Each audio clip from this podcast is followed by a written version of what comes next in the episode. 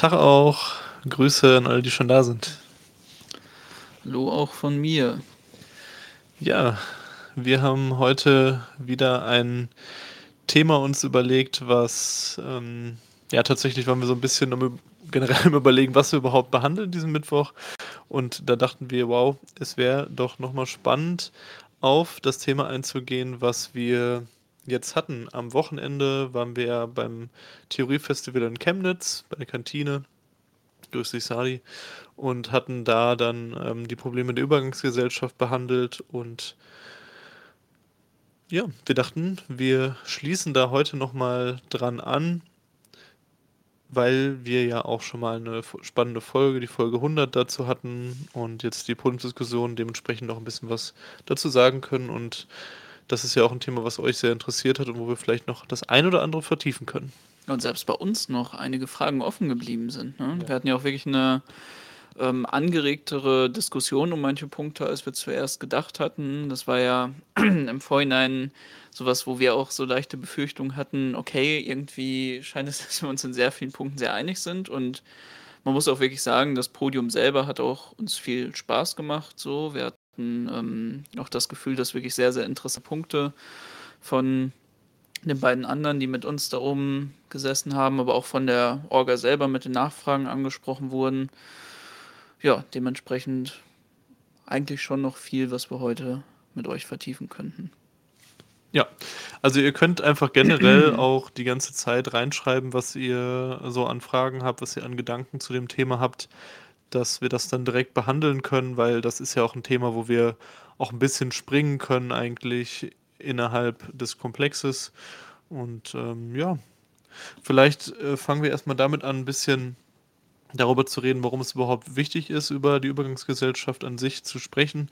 Das haben wir natürlich auch ähm, teilweise schon behandelt im Kontext der äh, Folge 100, aber ich fand das nochmal auch bei dem Podium ganz gut. Da war das auch so vorweggeschickt ähm, von dem äh, Jan von dem, äh, wie heißt der Podcast? Future History. Dankeschön, Future History, genau. Auch generell echt ein spannender Podcast, wo ihr mal reinhören könnt als Empfehlung, falls ihr ihn noch nicht kennen solltet. Und ja, ähm, da hat er einige spannende Punkte genannt, die wir vielleicht auch nochmal anreißen können hier. Ja. Ähm, ja, natürlich ein großer Punkt war erstmal dieses planvolle Handeln von dem Ganzen. Also das ist ja auch ähm, ein Punkt, den ich immer recht sinnig fand, dass wenn wir jetzt von einer Bewegung, die eben sich irgendwie revolutionär nennt, über das Bestehende hinausgehen will, sprechen und wir auch ähm, jetzt für ein Aufheben, einen Übergang vom Kapitalismus in eine andere Gesellschaft sprechen, dann muss es ja auch irgendwo ein klares Ziel geben, wo wir hinstreben. Und das ist ja eigentlich erstmal klingt das recht banal, aber es ist ja tatsächlich was, was uns immer wieder begegnet in linken Gruppen. Also ich kenne das auch noch sehr gut, dass das ein großes Problem war, dass dann sogar in anarchistischen Gruppen man manchmal so Kniffe ausgetauscht hat, wie man eben darüber reden wie man über eine anarchistische Gesellschaft reden könnte, ohne direkt über sie zu reden und ähm, man sich dann noch auf die Schulter geklopft hat, dass das ja irgendwie inhaltlich richtig sei. Dass man dann immer davon spricht, ja, wir, es gibt ja ganz unterschiedliche anarchistische Gesellschaften und das wäre jetzt total bescheuert, irgendwie darüber zu sprechen, weil total autoritär und so einen Plan vorgeben und eigentlich ist doch jeder von uns so ein kleiner Planer von dieser kommenden Gesellschaft und irgendwie müssen dann alle in Austausch treten und das zusammen irgendwie dann ausbaldowern, aber die Sache ist ja die, und da hatte Jan natürlich recht, dass das eine sehr unbefriedigende Sache ist und auch von dem Motivationsfaktor für die Leute, sagen wir mal, nicht wirklich viel Feuer entfacht, wenn man sagt, ähm, wissen wir auch nicht genau, wo wir da hinstreben. Ich kann auch nicht sagen, vertraut mir da, weil ich auch selber eigentlich keinen wirklichen Plan habe, aber wir teilen doch alle die Ablehnung. Und ich würde sagen, das ist auch die Sache. Eigentlich, wenn wir über diese Übergangsgesellschaften reden und eine revolutionäre Bewegung, dann ist das halt eins von den wichtigen Puzzlestücken, die in der Motivation für die Leute da sein müssen. Genauso wie jetzt auch schon Siege, Reform zu erstreiten, eins der Puzzlestücke ist. Genauso wie auch die Offenheit zu bewahren und zu sagen, das ist trotzdem eine Sache, die wir alle zusammen in diesem Prozess dann erledigen. Das ist auch was, was ihr jetzt schon in Organisation erleben könnt, ein Puzzlestück ist. Aber die müssen halt meiner Meinung nach alle da sein, damit ja, wir es wirklich schaffen, als revolutionäre Bewegung auch diese revolutionäre Aufgabe aufnehmen zu können und auch wirklich Leute davon überzeugen können, mit uns zu kämpfen.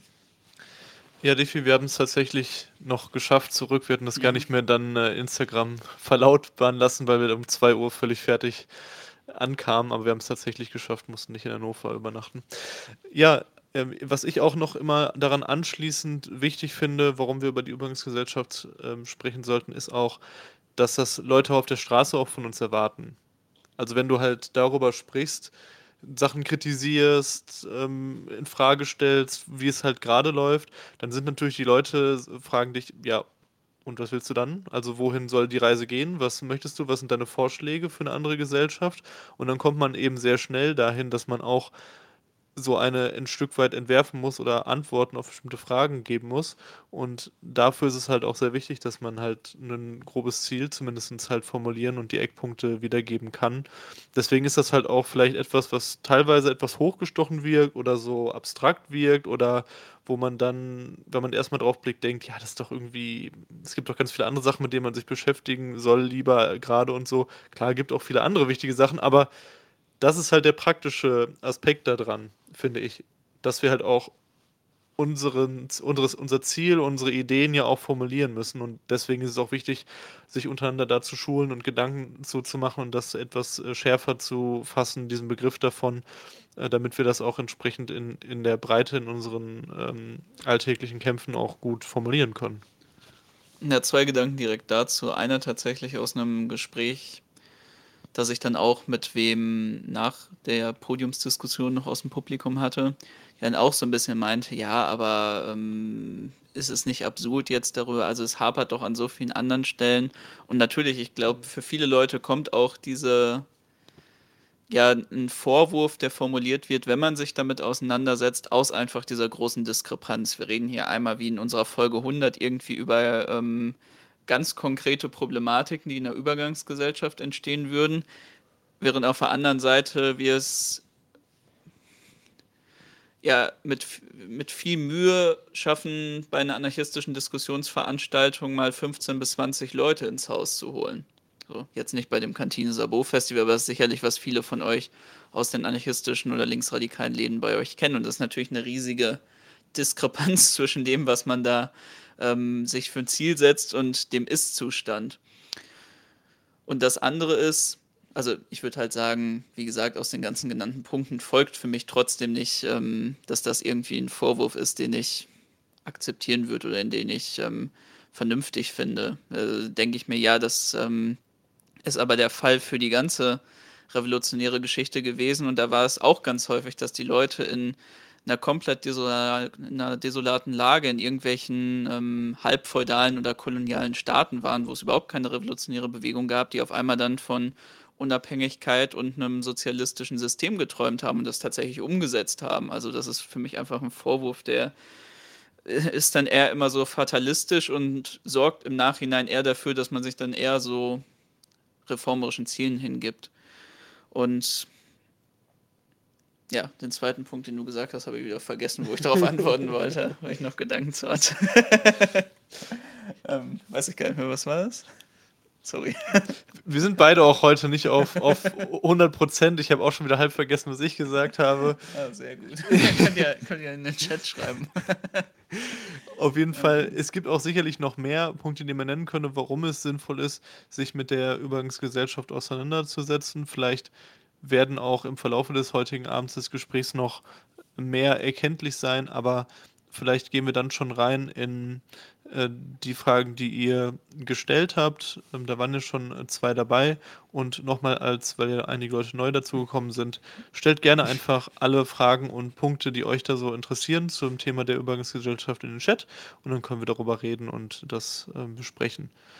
Die erste Frage war, ob wir uns mal mit der Arbeitszeitrechnung ähm, dem Konzept der Gruppe internationaler Kommunisten beschäftigt haben, die gerade in der Jungle World diskutiert wird.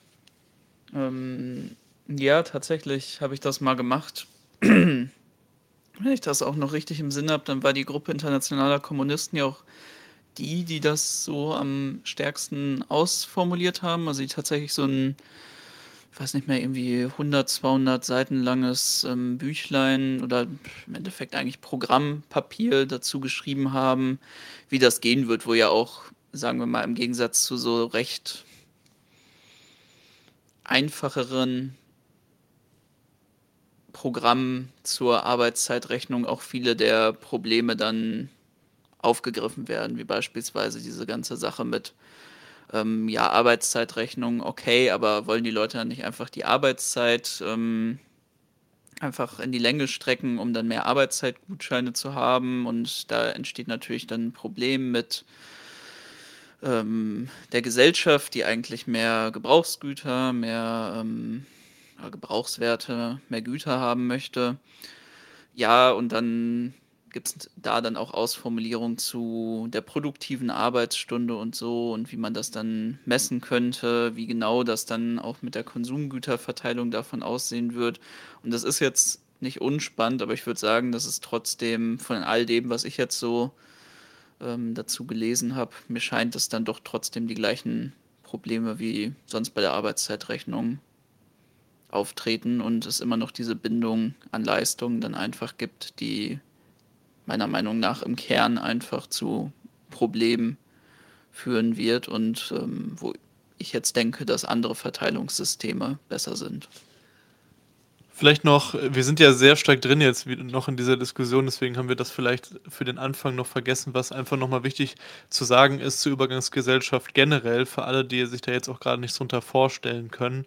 Also wir vertreten auch, und das war auch auf dem Podium in Chemnitz auch anders bei den anderen, aber wir vertreten halt ganz klar auch ein ähm, Zwei-Phasen-Modell im Prinzip, dass wir sagen würden, wir können halt nicht einfach so zum Kommunismus übergehen, also die Revolution vom Kapitalismus zu einer sozialistischen Gesellschaft bedeutet halt nicht, dass wir direkt im Kommunismus landen, sondern eben im Sozialismus. Also als Übergangsgesellschaft denken wir genauso, dass es halt auch einen Sozialismus geben wird, nur halt eben einen freiheitlichen Sozialismus, der sich im Wesen, der, der sich sehr stark auch dann unterscheidet zu den realsozialistischen Versuchen, die es ähm, gab, in, weil wir natürlich nicht den Staat erobern wollen, weil wir schon auf direkt auch die staatlichen Institutionen und all das abschaffen wollen, aber wir denken eben nicht, dass man alle Ziele und alle Ideale, die der Kommunismus letztendlich bedeuten würde, die klassenlose Gesellschaft so in der Form auf einen Schlag einführen kann, weil dafür bräuchte es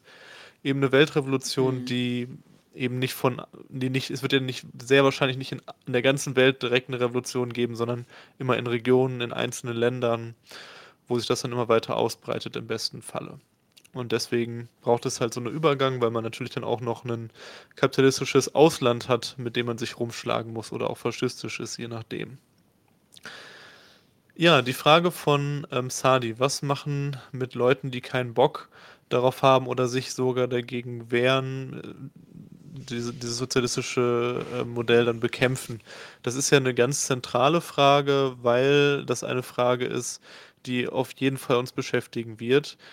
Speziell im Anbetracht der Situation, dass es eben dieses kapitalistische Ausland äh, noch geben wird, bedeutet das einfach, dass du eine reaktionäre Entwicklung im Inland auch hast.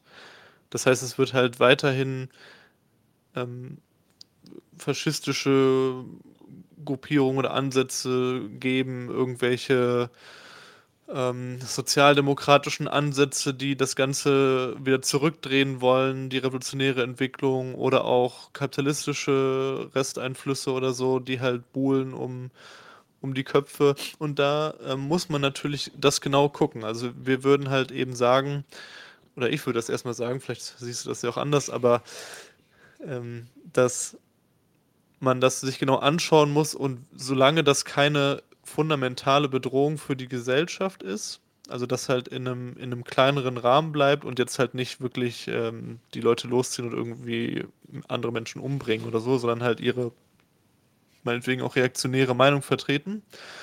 Ähm, gilt halt meiner Ansicht nach in so einem, in, in einem sozialistischen System halt eben auch Meinungsfreiheit und ähm, auch die, die Möglichkeit, das zu publizieren und äh, zu äußern.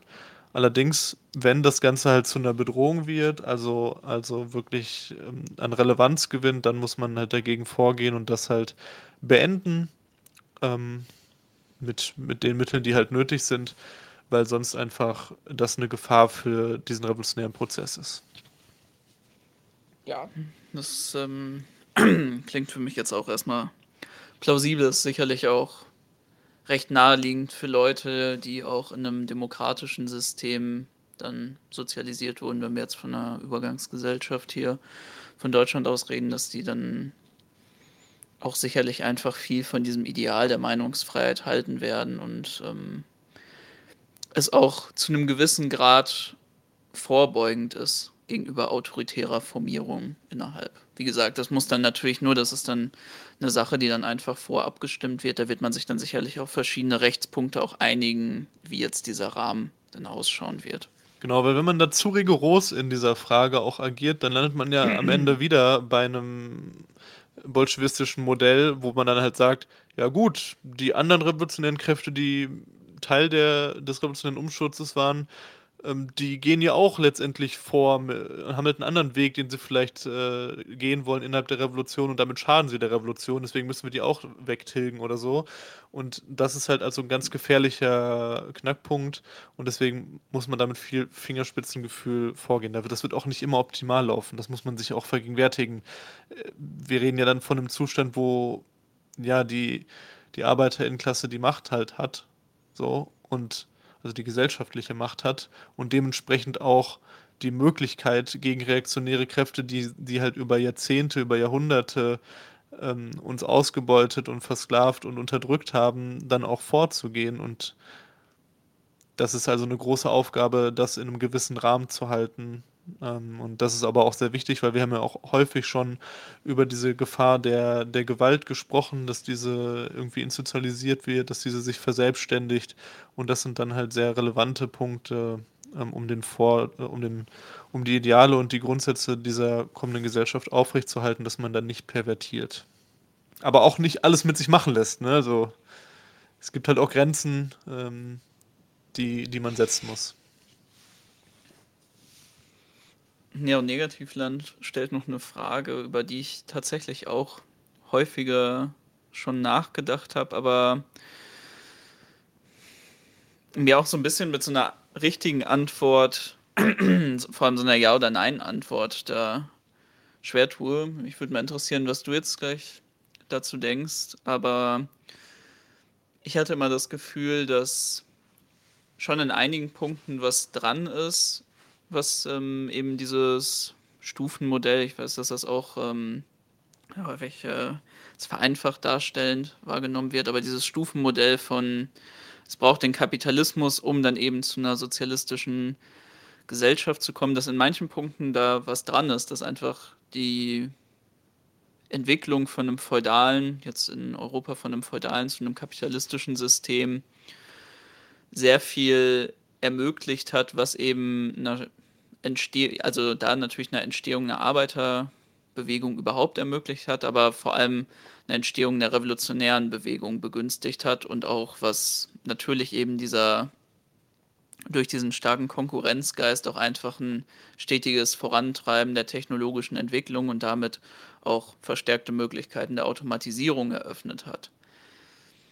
Da würde ich zustimmen ähnlich dann nochmal kleinere Punkte wie jetzt die Auflösung von bestehenden Clanstrukturen in Europa, bestehenden dörflichen Strukturen und einer zunehmenden ja, Entstehung einfach von Individuen, die sich neu ordnen, neu assoziieren müssen.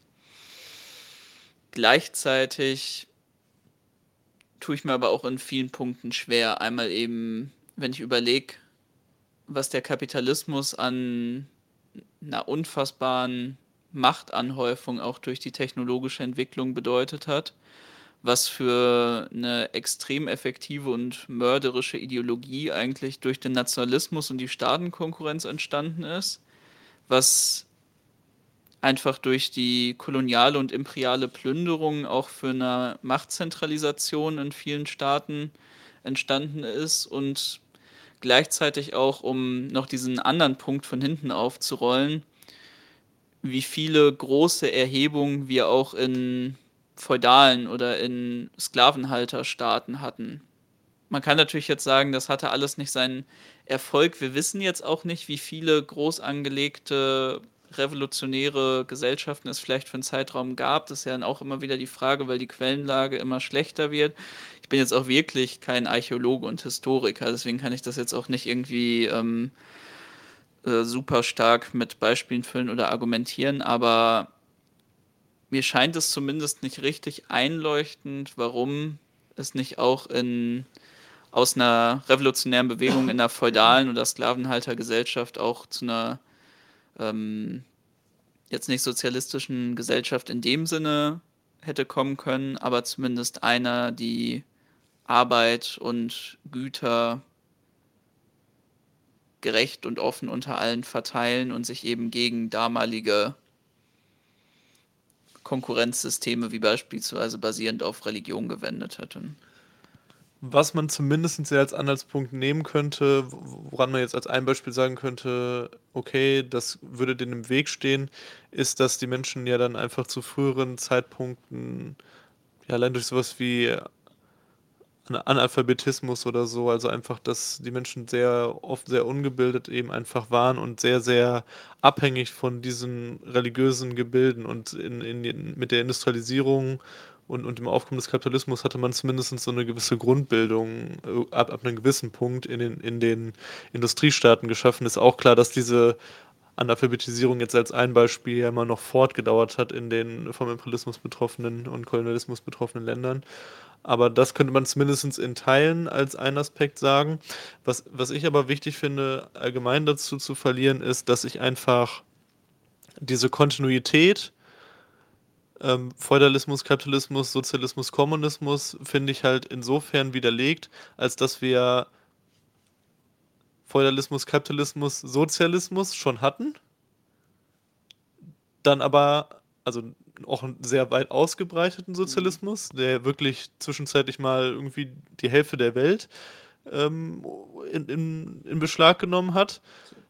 Dann aber einen kompletten Siegeszug des Kapitalismus und eine komplette Niederlage des, des Staatssozialismus an der Stelle, auch nach einer marxistischen Vorstellung erlebt haben.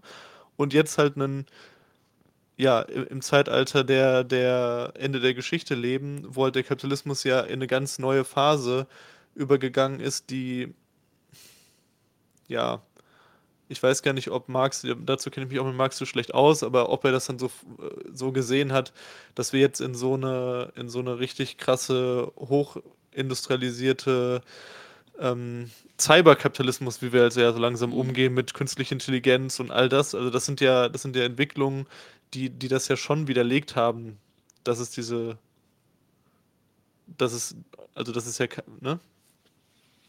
Ja, vielleicht zwei Gedanken noch dazu, weil es ja wirklich ein nicht unspannender Punkt auch gerade für die ganzen Leute, die aktuell noch in Regionen leben, die ähm, nicht so kapitalistisch erschlossen sind. Da könnte man ja auch sagen, was ist eigentlich mit denen? Mhm. Was haben die da für revolutionäre Hoffnung? Ist jetzt die Frage, wie genau man das Argument aufzieht. Geht es nur darum, dass allgemein irgendwie Kapitalismus auf der Welt existiert ist? Dann sagt man ja gut, diese ganzen ähm, noch bestehenden feudalen Systeme oder Sklaverei-ähnlichen Systeme. Da ist ja auch mal die Frage, ob man Feudalismus da überhaupt auf alles anwenden kann außerhalb von Europa. Aber was ist, was denn eigentlich ähm, mit denen? Reicht das jetzt, wenn irgendwo Kapitalismus entstanden ist und das dominierende System ist, oder geht es darum, dass die wirklich auch einmal Kapitalismus einführen müssen und dann können sie zum Sozialismus? Das wäre eigentlich eine recht, recht traurige Aussicht, muss man sagen. Dann könnte man ja ähm, fast behaupten, okay, diese ganzen internationalen ähm, globalen Wirtschaftsprogramme zur Zerschlagung der Subsistenzwirtschaft in Afrika zielen eigentlich auf was Gutes ab, weil die ermöglichen dann das Freiwerden von Industriearbeitern in den großen afrikanischen Metropolen. Und die wiederum können dann Gewerkschaftsarbeit machen und dann können sie eher für den Sozialismus kämpfen, aber vor müssen wir halt diese ganzen lästigen Subsistenz-Kleinbauern uns entledigen ähm, für die Revolution. Finde ich jetzt ehrlich gesagt nicht so eine ähm, charmante Vorstellung. Und ähm, ja, das andere, was mir nochmal dazu einfällt und was ich vielleicht auch noch so ein bisschen einführen würde für den Punkt mit den ähm, großen revolutionären Bewegungen im Feudalismus, die mir gerade einfallen. Du hast gerade ja die Analphab den Analphabetismus unter der Bevölkerung angesprochen. War da nicht eigentlich der große Wendepunkt die Entstehung des Protestantismus in Europa? Mhm. Gerade auch ähm, sehr viel eben aus Deutschland mit den ganzen Reformern. Mhm ähm, Luther, Münster etc., die ja auch, also wenn ich mir das jetzt angucke, was für große revolutionäre Erhebungen es in Europa im Feudalismus gab, dann waren die ja fast immer auch ähm, von der protestantischen, christlichen Natur geprägt. Und das war ja auch noch mal vor dem Kapitalismus eigentlich diese große Welle, wo gesagt wurde, ihr müsst alle in euren Landessprachen lernen. Oder es gab ja auch viele Lateinschulen, die beispielsweise von Protestanten aufgemacht wurden, einfach nur damit die Leute die Bibel lesen und daraus haben sie eine revolutionäre Ideologie dann entwickelt. Das fände ich vielleicht auch nochmal einen spannenden Punkt, um zu sagen, da haben wir auch wirklich sehr große Erhebungen gehabt, die dann eher aus eben diesem, dieser Alphabetisierung der Landbevölkerung kamen. Allgemein kann man vielleicht, um das abzuschließen, sagen, dass es sehr, sehr schwierig ist, so geschichtliche Kontinuitäten und so komplette Wahrheiten und so Zwangsläufigkeiten aufzumachen. Und das ist, finde ich, ein Punkt, wo Marx einfach falsch gelegen hat und wo ich schon finde, dass man das mittlerweile so sagen kann, dass sich das auch geschichtlich widerlegt hat. Ach, oh, noch ein, ein ja. Punkt ähm, tatsächlich, den ich ähm, wieder im Verlauf vergessen hatte. Ähm, wohl mein unwillentliches Fasten heute, was meine geistigen Kapazitäten zumindest in der Erinnerung ein bisschen beeinträchtigt. Nee, aber was mir noch einfällt, ist, dass wir ja tatsächlich Revolutionen auch hatten, die jetzt in gar nicht so ähm, lang zurückliegender Zeit in, könnte man sagen, noch ziemlich feudal geprägten Strukturen passiert sind. Denken wir an die ganzen maoistischen Revolutionen, denken wir die Revolution von Mao selber in China. Natürlich gab es da auch schon ähm, kapitalistische Zentren in den großen Küstenstädten, aber der allergrößte Teil des Landlebens war Land feudal aus, ja. organisiert. Und das ging ja auch vom Land aus. Genau, das ging vom Land aus. Denken wir an ähm, Rojava oder Chiapas. Das waren auch noch ähm, Regionen, die sehr, sehr feudal in vielen Punkten geprägt waren. Chiapas vielleicht noch viel mehr mit den Zapatistas. Ja. So, und das sind ähm, vielleicht auch Sachen, wo man sich dann genauer angucken könnte, wie ist es da eigentlich abgelaufen. Dann zur nächsten spannenden Frage von äh, Nightmare. Wir sind ja gerade schon kurz auf, einen, äh, auf den ersten Punkt von dir zu der Verteilungsfrage eingegangen. Aber wir äh, streben eben ein anarchokommunistisches äh, Modell in dieser Frage an. Also wir wollen eben da eine Gesellschaft schaffen, die nach äh, jeder nach seinen Fähigkeiten, jeder nach seinen Bedürfnissen funktioniert und dementsprechend auch, dass die Menschen sich einfach aus dem, was gesellschaftlich geschaffen wird, an Reichtum aus diesem bedienen können.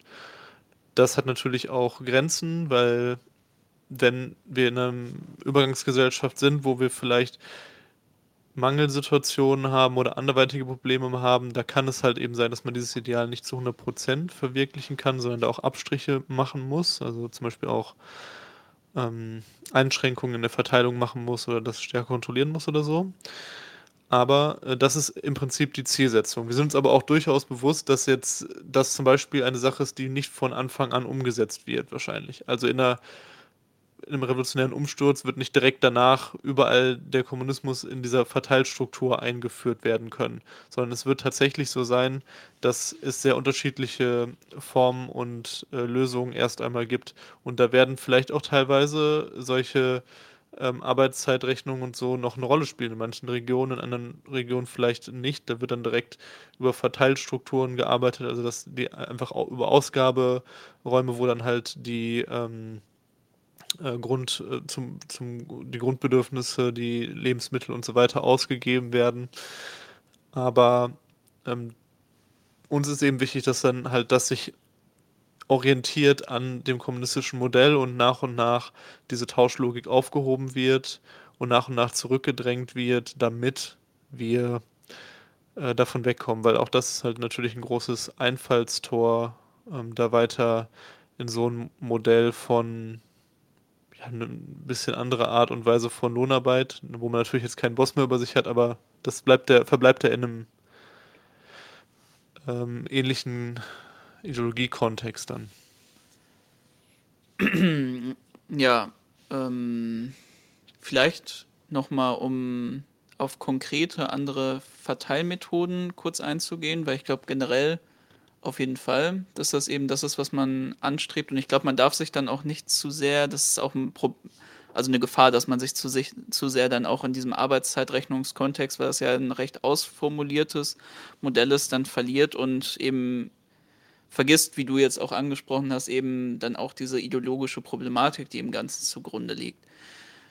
Eine Sache, die ich eigentlich recht interessant fände zum ähm, drüber nachdenken und sicherlich auch kritisieren und ausarbeiten, wäre so eine Art ähm, Credit-System, was aber auf einer bedingungslosen Basis funktioniert erstmal. Also dass allen Leuten einfach Konsum-Credits zugewiesen werden, die verfallen, sobald man eben dann ähm, ein Gut einfordert. Also ich würde sagen, es gibt auch Güter, die einfach komplett frei davon sein sollten, weil ähm, es soll ja nicht wie beim kapitalistischen Markt alles dann eben in diesen Konsumwert gesetzt werden, sondern es sollte dann eher darum gehen zu sagen, diese ganzen grundlegenden Sachen, Heizen, Wohnen, ähm, Grundnahrungsmittel und so, dass das darf auf keinen Fall irgendwie darunter fallen. Aber sagen wir mal jetzt alle Sachen ähm, von Luxus, wo man auch sagen wird, das ist jetzt für uns als Gesellschaft schon recht aufwendig, den Krams zu produzieren.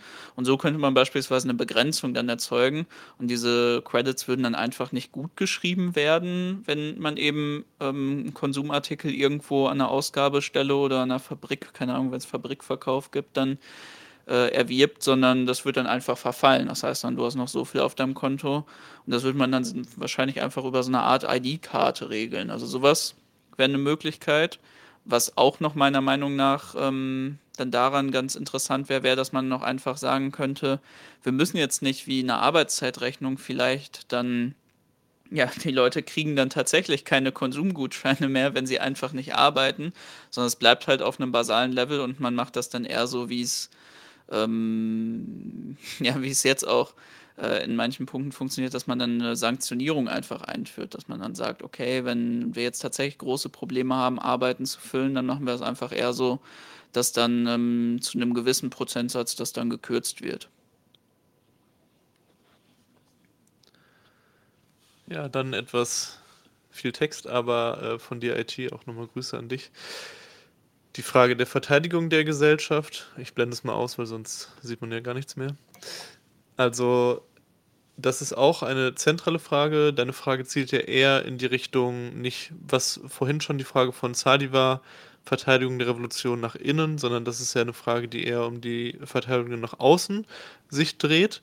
Und da ist es halt erstmal zu bedenken, das hatten wir auch schon recht ausführlich in unserer Folge 100 äh, sind wir auch darauf eingegangen, dass man da natürlich auch die Ausgangsbedingungen von der Gesellschaft erbt, in der halt die Revolution ist.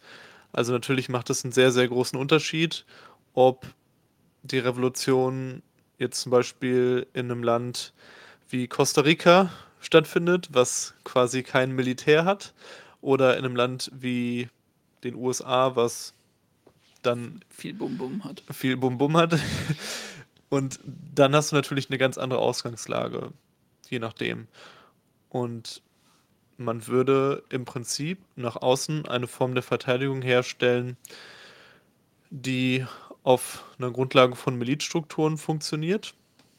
Das heißt schon, wie im Kontext der Spanischen Revolution. Also ich sehe jetzt halt nicht, dass das Milizmodell nicht in der Lage wäre, eine moderne, ein modernes Militär äh, zu führen, weil es geht ja im Prinzip in der Mil Milizstruktur nicht darum, dass es dort keine Befehlsketten gibt, dass es dort in der konkreten, in den konkreten Handlungen, in den konkreten Kriegshandlungen, in den konkreten Abläufen unterscheidet sich ja, bis auf dass es halt nicht mehr so eine dumpfe Militär- ähm, Marschlogik ähm, gibt, unterscheidet sich ja nicht so viel. Du wählst dir halt einfach nur deine, Vor, dein, deine Vorgesetzten an der Stelle, weil es braucht ja, in solchen konkreten Handlungen braucht es ja jemanden, der Befehle, Befehle gibt und der halt auch sagt, so, ihr müsst jetzt halt dahin und auch wenn das bedeutet, dass ihr sterbt, so, das muss jetzt halt sein, so. Ne? Du kannst halt dann natürlich nach so einem Einsatz äh, deinen, deinen Vorgesetzten, den du halt gewählt hast, abwählen, wenn du sagst, der hat Scheiße gebaut oder der hat uns irgendwie einfach in den Tod getrieben oder was auch immer. Ne? Aber das ist die grundsätzliche Struktur. Also Milizstrukturen ähm, würden wir ähm, weiterhin sehen und in dem konkreten Verteilungsfall hängt es dann wirklich davon ab, was für Möglichkeiten haben wir. Wenn wir jetzt halt, wie gesagt, die USA eine Revolution haben, dann können wir auch, wenn wir angegriffen werden, ähm, einen ganz normalen Feldkrieg führen, so gegen, gegen anderes Land. Wenn wir aber jetzt halt eine, ähm, eine Revolution in einem Gebiet haben, was halt kaum militärische Schlagkraft hat, da muss man sich vielleicht entscheiden, okay, wir führen halt vielleicht einen Guerillakrieg ähm, zur Verteidigung, ähm, so Vietnam-mäßig oder so. Ne? Also das ist sehr stark davon abhängig und deswegen kann man das auch nicht per se beantworten, aber so in diesen Grundzügen, denke ich, ist es klar, wie, in welche Richtung wir da denken. Ja, ähm, vielleicht noch kurz äh, dazu, was ich auch, glaube ich, nochmal stark machen möchte mit diesem demokratischen Wählen des Vorgesetzten in einem Militärkontext. Also ich persönlich habe natürlich jetzt keine Erfahrung mit äh, unfähigen Vorgesetzten, weil ich nie in einem Militär war. Aber man muss ja einfach nur mal in die Geschichtsbücher gucken, ähm, was da wirklich für bescheuertste Entscheidungen von Generälen und genau. ähm, Lieutenants etc. Mhm. gefällt wurden und auch mit was für einer Willkür teilweise Leute dann in so einem militärischen Kontext an ihre Posten kommen, sei es Beförderung einfach nur über Mut in einem Kriegseinsatz, weil man ähm, eine besondere Opferbereitschaft und ähm, dem Tod ins Auge geblickt hat oder ein sehr guter Frontsoldat war. Und dann würde ich ja sagen, also meiner Meinung nach in einem anarchistischen Militär wird das viel häufiger so laufen, dass die Leute, die dann wirklich in so einen Generalsposten kommen, das dann auch kommen, einfach nur aus einer ganz bestimmten Fähigkeit, weil sie einfach genau. sehr gut in diesem Planerischen sind. Das ist natürlich jetzt in heutigen modernen Militärs auch tendenziell eher der Fall. Es kann natürlich keine imperialistische Armee sich jetzt erlauben, dass sie Idioten an die Spitze setzt. Aber ähm wobei man auch, auch selbst da sagen kann, zum Beispiel im Beispiel Russland, da, da gibt es ja auch so, ja, ja der, der, der Oberbefehlshaber von, von, von dem russischen Militär scheint ja jetzt auch nur in Teilen fähig zu sein, ist aber vielleicht, bleibt einfach weiter an der Macht und in dieser Position weil er halt eben Büttel von Putin ist. Teilst du jetzt das Gruppe Wagner-Narrativ über den, äh, ich weiß ja, wie der heißt. ja, ähm, nee, aber das ist ja einfach tatsächlich trotzdem noch ein Fakt. Ne? Ja. Wie gesagt, ich glaube auch, dass sich das ein bisschen geändert hat, aber das ist halt, ist und bleibt ein Fakt und dem wird man natürlich vorbeugen. Also ich würde jetzt trotzdem nicht so weit gehen zu sagen, ja, das Milizsystem wird effizienter sein als nein, heutige Militär. Darum aber, aber, aber, aber, aber, in dem trotzdem, Punkt würde ich genau. tatsächlich das schon verteidigen, würde ich auch sagen, da ist was dran. So. In dem Punkt kann man wirklich sagen, es, es, es ist tatsächlich eine Möglichkeit, dass wenn gleichzeitig eine hohe Disziplin auch herrscht in, in der mhm. revolutionären Bewegung und das nicht alles so Larifari oder so ist, dass dann auch tatsächlich äh, das Vorteile haben kann, punktuell. Und wir, wir dürfen ja auch nicht vergessen, was ja auch historisch immer ein, einer der größten Vorteile in der Verteidigung der Revolution war, war die Re der revolutionäre Elan und die revolutionäre Stimmung. Das ist halt eine Sache, die Moral der, der Verteidigung ist halt um ein Vielfaches höher und da, dadurch kann auch einiges an Defiziten manchmal ausgeglichen werden, weil natürlich die, die Menschen, die dort kämpfen für die Revolution, auch für sich selbst, für ihre Familien, für die Revolution kämpfen. Das ist was anderes, als wenn ich für eine abstrakte imperialistische Macht im Militär stehe. Ne? Ja, ich glaube, jetzt würde ich noch mal gerne weil das ja auch ein Punkt ist, den wir in der Diskussion recht stark gemacht haben, auf Sadis Nachfrage antworten. Und zwar, und das ist wirklich ein großes Problem, dass die Regierung ähm, beziehungsweise die Übergangsgesellschaft abhängig vom kapitalistischen Ausland wird, indem sie Handel treibt, indem sie Waren importiert. Und das ist ja wirklich eine Geschichte, die sich, sagen wir mal, jetzt durch alle Übergangsgesellschaften, die es bislang gab, gerade eben die staatssozialistischen Systeme, gezogen hat. Jetzt beispielsweise vom revolutionären Katalonien oder ähm, der freien Ukraine wissen wir einfach nicht so viel, weil sie sich jetzt auch nicht so lange gehalten haben und wir wenig über ähm, jetzt genau irgendwie ähm, Handel und Ökonomie in diesem Zusammenhang wissen. Aber nichtsdestotrotz ist das ein Problem, was alle Gesellschaften bewegt hat und was halt gerade jetzt eigentlich noch viel stärker zunimmt, weil du hast ja schon einmal den sehr wichtigen Punkt angesprochen, dass wir eben den ökonomischen Bestand, die äh, globale Einbindung des Vorgängerstaates in unserer Region erben und das sehen wir ja gerade in Deutschland. Also Deutschland ist ein, auf dem internationalen Markt unfassbar verwobene Ökonomie, sowohl was Import als auch was Export angeht.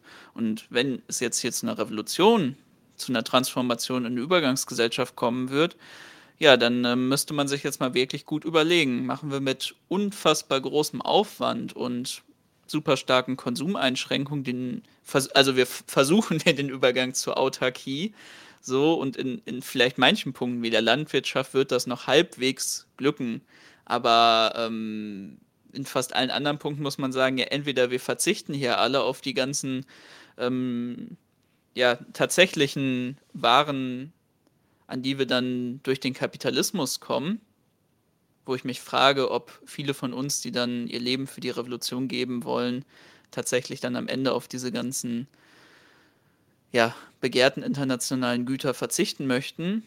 Oder wird es nicht eher so sein, dass wir weiterhin dann auch für den Außenhandel produzieren werden, weil das ist natürlich ein Fakt. Wir müssen dann für den Außenhandel produzieren, um überhaupt an Auslandswährung zu kommen und die dann wieder einzutauschen für diese Güter. Auch das hängt wiederum von der Situation ab, die wir halt erben als Revolution.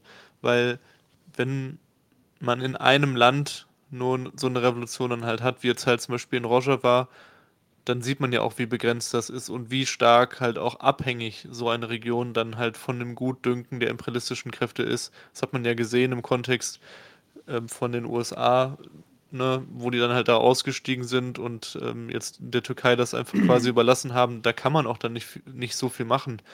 Äh, da wird das einfach dann erobert und dann werden auch die sozialen Zustände schwieriger, weil man halt dann auch vielleicht sch schlechter ähm, an die Güter rankommt, die man braucht und so. Und wenn man dann halt aber mehrere Regionen hat, die in Arbeiterinnenkontrolle sind, dann kann man natürlich auch umso mehr Sachen dann importieren, auch aus diesen Ländern. Das war ja eine der Sachen im Realsozialismus, dass, wenn es, wo es dann irgendwann so breit in vielen Ländern äh, diesen, diesen gab, konnte dieser natürlich auch untereinander starken Handel treiben. Da war wieder das Problem, dass diese Länder sich untereinander dann oft halt mega gehasst haben und auch gebuhlt haben um die richtige Strategie und so. Sowas darf natürlich auf keinen Fall äh, passieren für die Zukunft. Aber davon hängt es dann auch wieder ab. So. Und, und man muss einfach auch dazu sagen, wenn so ein, wenn jetzt zum Beispiel so einfach so ein Land wie Griechenland jetzt mal als Beispiel, was jetzt in Europa vielleicht noch mit am realistischen ist, jetzt wirklich eine soziale Revolution gibt, aber nur in Griechenland, dann ist die Wahrscheinlichkeit sowieso halt sehr gering, dass das halt Bestand haben kann, fast egal, was du machst. Wenn du aber dann halt in zwei, drei Ländern und dann vielleicht noch auf der anderen Seite der Welt halt äh, das hast, dann kannst du ja auch fast schon wieder bestimmte Produkte, also wenn du jetzt halt in Ecuador und halt in, in Europa Länder hast, dann kannst du ja fast schon wieder so einen Handel halt machen, ne? Ja, also das sind, das sind auch schöne Gedanken und ähm, ich würde auch sagen, da ist was dran, aber ich glaube, am Ende des Tages ist das trotzdem eine Realität, in der wir ja, einfach in die Augen blicken ja, müssen absolut. und die sich nicht ändern lassen. Und ist dann ja auch die Frage, du hast das jetzt gerade mit dem Realsozialismus angesprochen, also da kamen wir ja wirklich an recht absurde Situationen, dass ähm, zumindest von dem, was ich teilweise dazu gelesen habe, es einfach auch zu strategischen Überlegungen kam, welche Länder wo jetzt am stärksten unterstützt werden sollten in ihrer sozialistischen Revolution, je nachdem, welche Konsumgüter dadurch dann wieder importiert werden konnten, beispielsweise von der DDR oder von der Sowjetunion. Und das sind dann auch wieder so Sachen, äh, ja, ähm, vielleicht stehen wir auch irgendwann davor und da muss man das überlegen. Ähm, verdammt, irgendwie hier die Bevölkerung vor Ort, die sehnt sich jetzt aber wirklich nach ähm, ganz viel Kobalt für die tollen Batterien, die wir jetzt gerade ganz dringend brauchen. Gucken wir mal, was wir jetzt für Revolution anstehen haben in Ländern mit einem großen Kobaltvorkommen. Aber um vielleicht nochmal auf das zurückzukommen, was du gesagt hast, Sadi, und wirklich nochmal kurz die Problematik von dem Ganzen anzusprechen. Neben dem Ganzen, dass das natürlich eine unfassbare Macht bedeutet, bedeutet das auch einfach eine große Gefahr von diesem Einschleichen von kapitalistischen Logiken des Arbeitens. Am Ende des Tages heißt das ja für manche Leute eben in der Übergangsgesellschaft, dass sie für einen kapitalistischen Markt produzieren werden müssen. Das heißt auch, dass sie nach den kapitalistischen Weltmarktstandards arbeiten werden müssen. Das heißt auch, dass es da unfassbar viel mehr Druck geben wird als in anderen Betrieben. Natürlich wird eine Übergangsgesellschaft versuchen, das solidarisch zu organisieren. Aber ich glaube, da gibt es einmal eine große Gefahr davon, dass sich diese kapitalistische Arbeitslogik einschleicht. Und das andere ist auch, dass es nach und nach vielleicht auch dazu führen wird, dass die Leute sagen werden, okay, scheinbar können wir gar nicht anders, als ohne diesen globalen Markt. Guck mal, was das alles für tolle Vorteile bedeutet.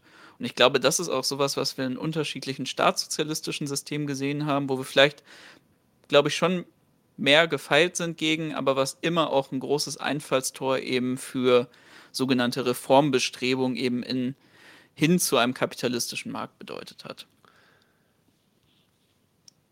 Ja, Jesse, deine Frage müsstest du vielleicht nochmal konkretisieren, weil ähm, wie viel Hierarchie ist vielleicht etwas allgemein formuliert. Da, da müsstest du das einfach konkretisieren, in welchem Bereich du das jetzt meinst. Also so, so können wir nicht gut darauf antworten. Dann äh, Lumpenproletarier.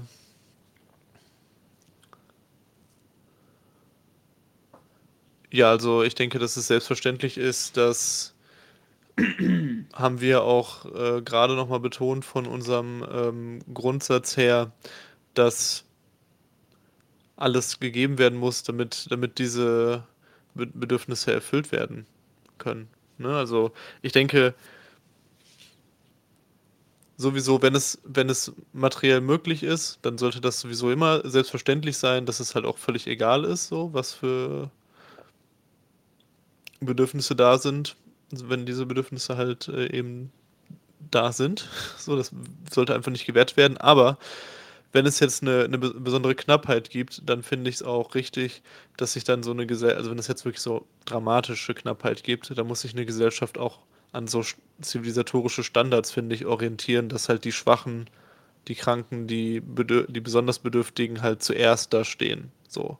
Und dass dann halt auch diejenigen, die es sich halt leisten können, die halt körperlich gesund sind, die in guter Verfassung sind, dann auch eher noch zurücktreten können. Ja, und ich glaube auch, ähm, dass das einen wichtigen Punkt anspricht, nämlich ähm, das Thema Care-Arbeit. Also ich würde sagen, dass wenn wir jetzt über dieses Beispiel reden von einem Arbeiter mit einem behinderten Kind, dann führt der ja einfach auch die ganze Zeit Arbeit aus. Also schon alleine das Kümmern um dieses Mitglied der Gesellschaft, was dann eben von ähm, ähm, Krankheit, von Problemen eben in der Barrierefreiheit mit dieser Gesellschaft betroffen ist, dass es da einfach dann auch sich die ganze Zeit um Arbeit handelt. Und natürlich ist das jetzt ein großes Feld, was man damit aufmacht, mit wie wird, würde das dann beispielsweise auch äh, gewertet werden in so einem System, wenn es eben um eine Beschränkung von Konsum geht. Aber ich denke, das ähm, ist ganz wichtig da zu sagen, dass es sich dann da genauso um Arbeit handeln wird und wenn es dann um dieses ähm, auch Anspruch in Anspruch nehmen wird von zusätzlichen Bedürfnissen, die einfach aus sowas entstehen, dann handelt es sich da meiner Meinung nach auch nicht um Luxusbedürfnis, sondern wenn es um Barrierefreiheit geht, beispielsweise von jemandem, der behindert ist, dann ist das ja genauso eigentlich ein Grundbedürfnis wie jetzt jemand, der ein Dach über dem Kopf haben will. Also ich würde sagen, das sollte dann wirklich eher in die Grundbedürfnisse gepackt werden und nicht jetzt irgendwie gesagt werden, ja, ein Rollstuhl ist jetzt das gleiche wie eine PS5, weil es auch was Komplexeres ist herzustellen. Dann nochmal eine Rückfrage äh, von Nightmare und noch eine Aussage, was du dann machen würdest nach der Revolution.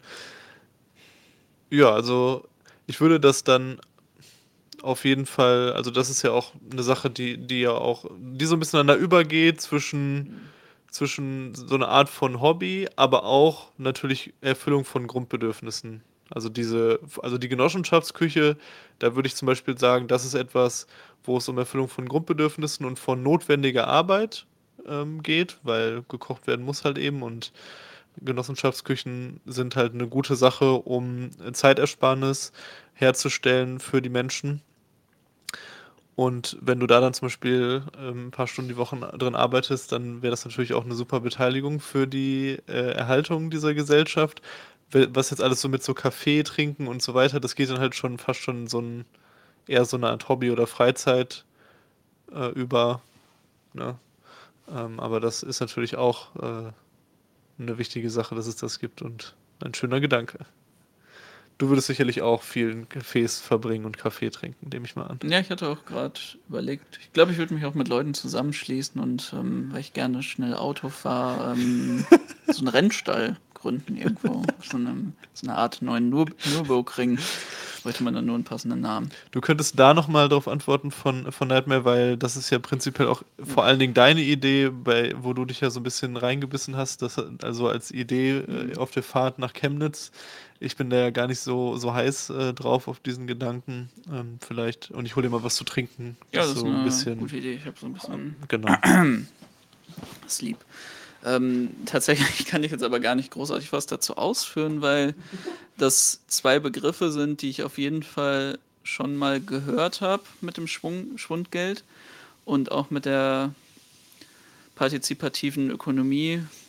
Ähm, da habe ich tatsächlich auch noch einen englischsprachigen Artikel auf meiner Leseliste stehen zu einer Defense of ähm, Participative Economics, aber habe ich noch nicht gelesen, deswegen habe ich auch einfach grund, grundlegend vergessen, was, was sich dahinter versteckt. Aber es sind auf jeden Fall zwei gute Tipps, da kann ich noch einlesen. Es geht ja auch wirklich, das kann man vielleicht auch nochmal sagen, ne, darum, dass das alles Fragen sind, die uns sehr beschäftigen, wo wir auch Ideen zu haben, aber wo wir in vielen Punkten noch einfach noch nicht abgeschlossen gesagt haben, wir haben jetzt hier das perfekte System zur Verteilung. Ähnliches gilt auch vielleicht für die Frage von äh, Frank, was polizeiliche Aufgaben angeht. Sicherlich auch keine einfache Frage, äh, wo wir auch keine komplett durchdachte Gedanken haben, aber ich denke, was ja zum Beispiel recht gut funktioniert hat in der Spanischen Revolution und was ich auch ähm, nach wie vor sinnvoll finde, in so einer revolutionären Situation kann, denke ich, so eine Gewerkschaft sehr gut das gröbste Chaos verhindern. Also es braucht ja sowieso eine große Massengewerkschaft innerhalb des revolutionären Prozesses und die ist einfach am breitesten in der Gesellschaft verankert und hat halt überall Leute und kann halt hat halt eine breite Massenbasis und kann dadurch einfach sehr schnell agieren, kann dann halt zum Beispiel Autosperren errichten, kann halt über die ähm, so meinst du, ja. ja so Ko Kontrollpunkte, ne, dass halt, dass man halt so ein bisschen kontrolliert, wer jetzt wie wo äh, lang fährt und so, kann halt ähm, bei den Fabriken gucken, kann halt eben viele Leute entsenden und da so Verordnung in diesen in diesem ersten Umsturz sorgen. Und natürlich braucht es dann auch polizeiliche Aufgabenbereiche für den Sozialismus an sich. Und ich denke da auf, an allererster Linie viel an so nachbarschaftliche Organisierung, Selbstorganisierung, weil oft, also generell zu diesem Bereich der Kriminalität haben wir auch schon oft und viel geredet in auch ganz eigenen Folgen, wo wir das weiter ausgeführt haben, dass vieles ja wegfallen wird und so. Aber trotzdem braucht es das ja weiterhin und da denke ich eben, wie gesagt, vor allen Dingen an nachbarschaftliche Organisierung, weil dort ja primär die Probleme auch entstehen und die sozialen Zerwürfnisse sind und die ähm, und da kann einfach eine geschlossene Nachbarschaft, eine, eine gut organisierte Nachbarschaft am ehesten dann halt auch schnell eingreifen und wirksam eingreifen. Und dann ist es auch halt ein Prozess, der innerhalb dieser Gemeinschaft passiert, der halt nicht von außen kommt. Und äh, da können wir, denke ich, per se erstmal viele Antworten finden. Ja, ich würde vielleicht noch ähm, eine kleine Ergänzung dazu machen, was ich bei dem Ganzen wichtig finde. Und das ist auch, dass das, glaube ich, der Grundstein ist, aber dass es auch darüber hinaus eben von der Nachbarschaft auch unabhängige Stellen einfach braucht. Weil ich würde sagen, es gibt einfach auch Fälle, in denen Personen Unrecht getan werden können von einer großen Menge an Leuten, die dann einfach in der Nachbarschaft eben unterwegs sind. Das ist gerade, glaube ich, auch nochmal eine Sache, wenn wir jetzt über marginalisierte Gruppen reden und vor allem Mehrheit, Minderheit, Problem, was da entstehen kann. Und ich denke auch, dass es für manche Sachen einfach spezialisierte Leute geben wird, die dann dazugeholt werden können. Nehmen wir jetzt einfach ähm, die besonders drastischen Fälle, Mordfälle, wo es dann vermutlich auch spezialisierte Detektive einfach geben wird, die dazugeholt werden, die dann auch einfach über eben dieses basisdemokratische System dann da reingewählt werden und vor auch dazu ausgebildet. Und ich glaube, das ist wichtig, um auch nicht einfach nur dann einer Willkür von Mehrheiten, gerade in diesen sehr drastischen Fällen zu verfallen. Aber am Ende des Tages ist das, was wir uns da immer vor Augen halten müssen, dass die allermeisten Sachen eben nicht davon geklärt werden, sondern wie du es gesagt hast, eben einfach von der Basis aus, weil es wird ja einfach sehr viel wegfallen von dem, wo heutzutage die Polizei eingeschaltet wird und der ganze Rechtsapparat angeworfen wird, sondern man wird sich wirklich dem widmen, diese Konflikte nachhaltig zu lösen. Ja, Lumpenproletarier und Jesse, die beiden Fragen, die ihr jetzt nochmal gestellt habt, die sind, da haben wir eigentlich schon drauf geantwortet, da sind wir schon äh, drauf eingegangen. Ich weiß nicht, ob ihr da beide schon da wart, äh, müsst ihr nochmal äh, nachhören, ähm, weil sonst langwe langweilen wir nur alle anderen, die schon zu dem Zeitpunkt da waren. Und deswegen gehen wir jetzt nochmal auf ähm, die nächste Frage ein von Komaram.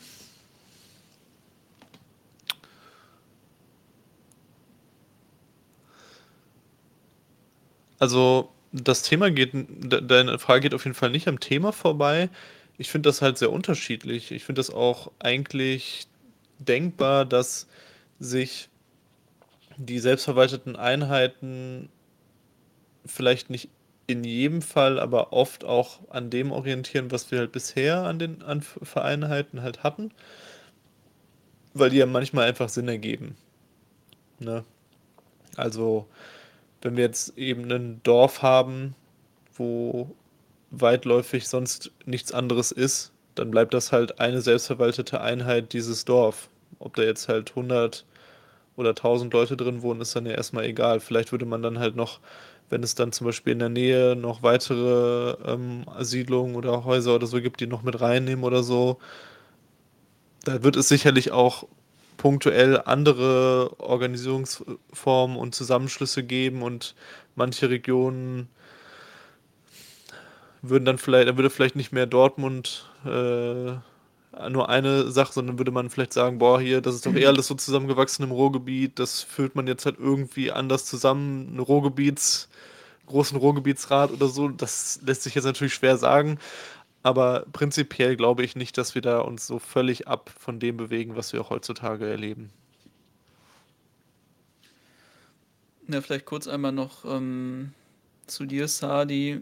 Das ist, glaube ich, auch, ähm, denke ich, der Punkt, wo das am wichtigsten wird mit dieser Handelsfrage. Einfach die Sachen, die vor Ort aufgrund fehlender technologischer Spezialisierung nicht hergestellt werden können oder wo es sich einfach auch nicht lohnen wird, jetzt die Produktion drauf umzustellen, die aber sehr wichtig sind, oder eben ja, geologische, einfach Naturrohstoffe, die's, ja, die geografisch nun mal so angelegt sind, dass wir sie nicht woanders bekommen würden. Ein Beispiel, was sicherlich hier auch ein großes Problem stellen wird, selbst mit der kompletten Umstellung auf eine ökologische Wirtschaft wäre dann einfach das Fehlen an Rohöl, was nun mal trotzdem in sehr vielen Produkten, gerade auch der pharmazeutischen Industrie benötigt wird oder auch ähm, Kunststoffe, die auch abseits von Plastikverpackungen genutzt werden. Ja, müsste man halt tatsächlich gucken, wo man das Zeug herbekommt und dementsprechend bleibt es dann dabei, dass, dass du recht hast mit den Punkten. Da dreht sich dann auch viel in den Handelsfragen drum. Ja, Frank, ähm, zu unserem bevorzugten Modell einer Planwirtschaft. Sicherlich ist da der Future History Podcast vielleicht ein bisschen äh, tiefer im Thema, hat sich da mehr, mehr mit verschiedenen Modellen auseinandergesetzt. Wir würden einfach prinzipiell sagen, dass sich das Ganze nach den Bedürfnissen richten sollte, also dass man in irgendeiner Form, vermutlich in einer Form, wo man das Internet mit einbezieht, in, in sehr breiten Maßstab, also die heutigen Möglichkeiten, die uns die Technik zur Verfügung stellt, den Fortschritt zur Verfügung stellt, auch zu nutzen, dort die Bedürfnisse, äh, die es gibt, zu erfassen aber natürlich stellen sich auch viele Fragen da dran. Also da hatten wir auch auf dem Podium einige Gespräche, wo dann natürlich auch die Frage ist, okay, wenn wir von Bedürfnissen reden, dann reden wir ja nicht nur von materiellen Bedürfnissen, von Konsumgütern und so, sondern wir reden ja auch von immateriellen Bedürfnissen ähm, und wie gehen wir damit um? Sowas kann man ja auch dann schlecht planen. Das war dann auch wieder ein Einwurf aus äh, dem Publikum tatsächlich von äh, Evgeni, der auch, auch da war, was nebenbei sehr unterhaltsam war. Und ähm, da muss man also dann schon noch mal ein bisschen tiefer reingehen, aber prinzipiell eben das. Die, die Planwirtschaft richtet sich nach den Bedürfnissen. Ja, und vielleicht auch noch, was ich denke, wir beide auch teilen, da haben wir auch auf dem Podium drüber diskutiert, ist einmal, dass es sowohl dezentrale Planung einfach braucht und es nicht funktioniert, wirklich bis ins Kleinste alle Konsumgüter von oben ähm, vorzuschreiben, wie die Arbeiten verrichtet werden müssen, was wo gebraucht wird, weil da hat man ja auch einfach geschichtlich gesehen, dass das zu sehr viel Inflexibilität, Über- und Unterproduktion geführt hat.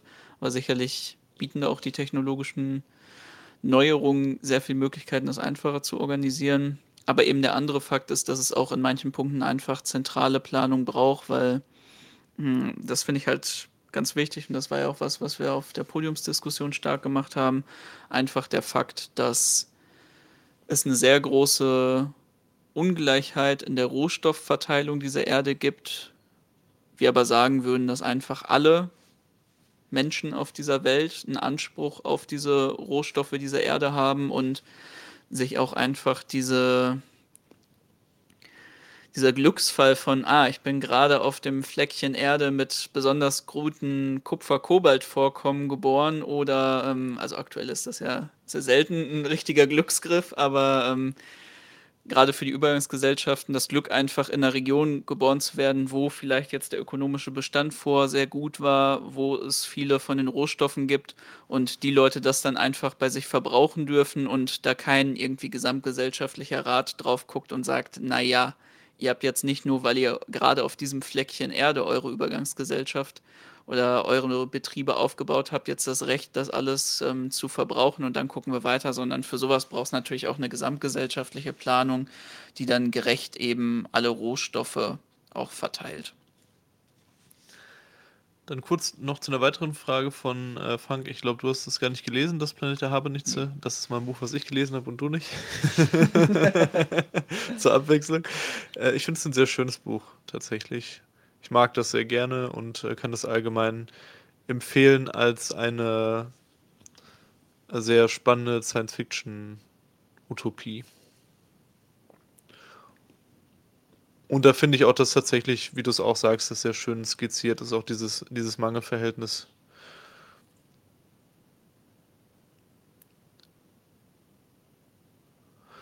Dann die Frage, ob wir Probleme sehen im Warenaustausch zwischen den Kommunen.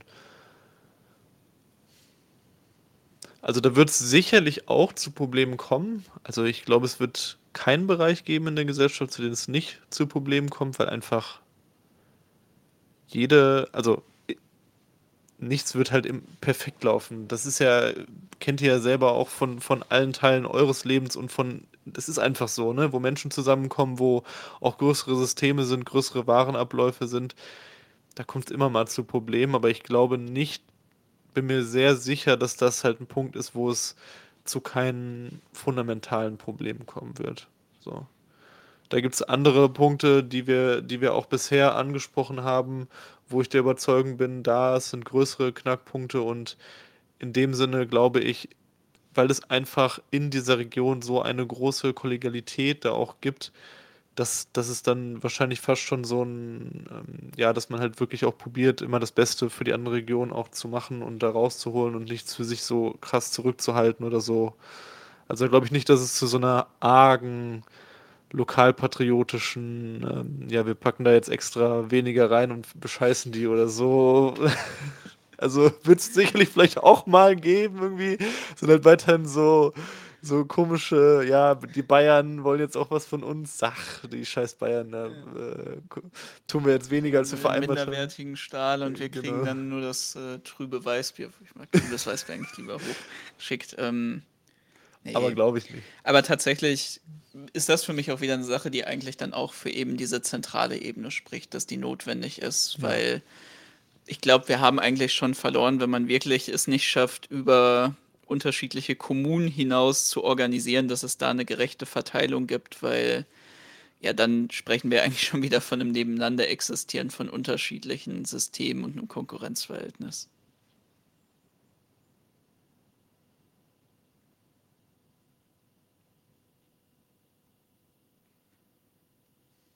Hm.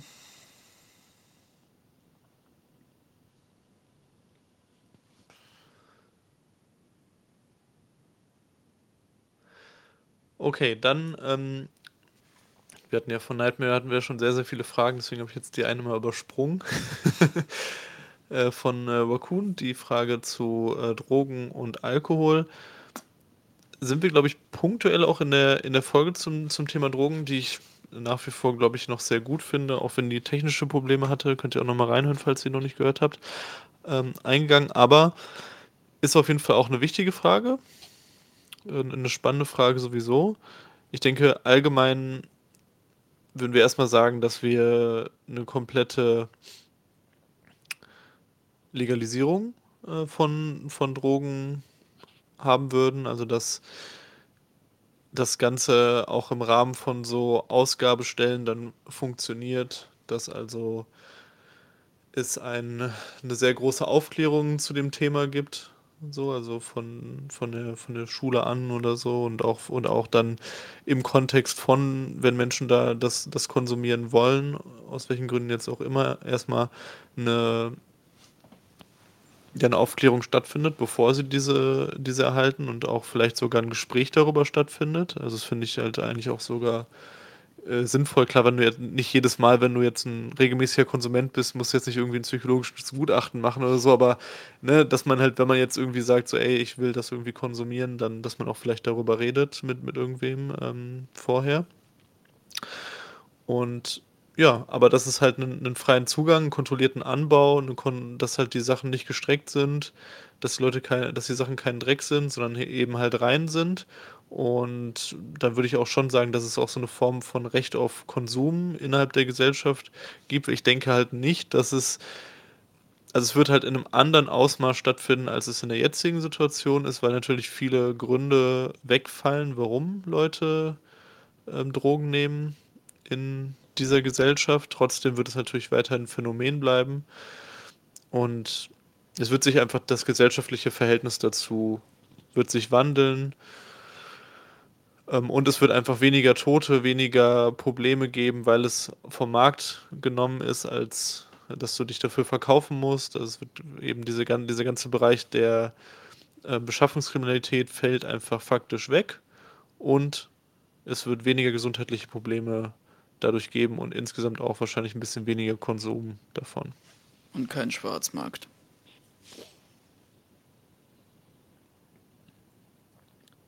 Ja, vielleicht nochmal auch eine kurze Rückfrage. Thema Polizei, Jesse, haben wir tatsächlich gerade schon ähm, besprochen. Ist auch wieder, falls du das nicht gehört hast, kannst du nochmal kurz zurückspulen.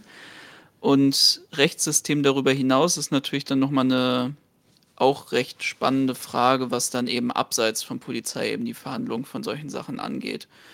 Und da würde ich halt auch dabei bleiben, dass es erstmal natürlich viel dann wieder auch bei kleineren Konflikten, aber auch bei größeren immer die Nachbarschaft oder ja auch das soziale, es muss ja nicht die Nachbarschaft unbedingt sein, Nachbarschaft, Betrieb, das soziale Umfeld, die Konfliktparteien einfach mit einbezogen werden.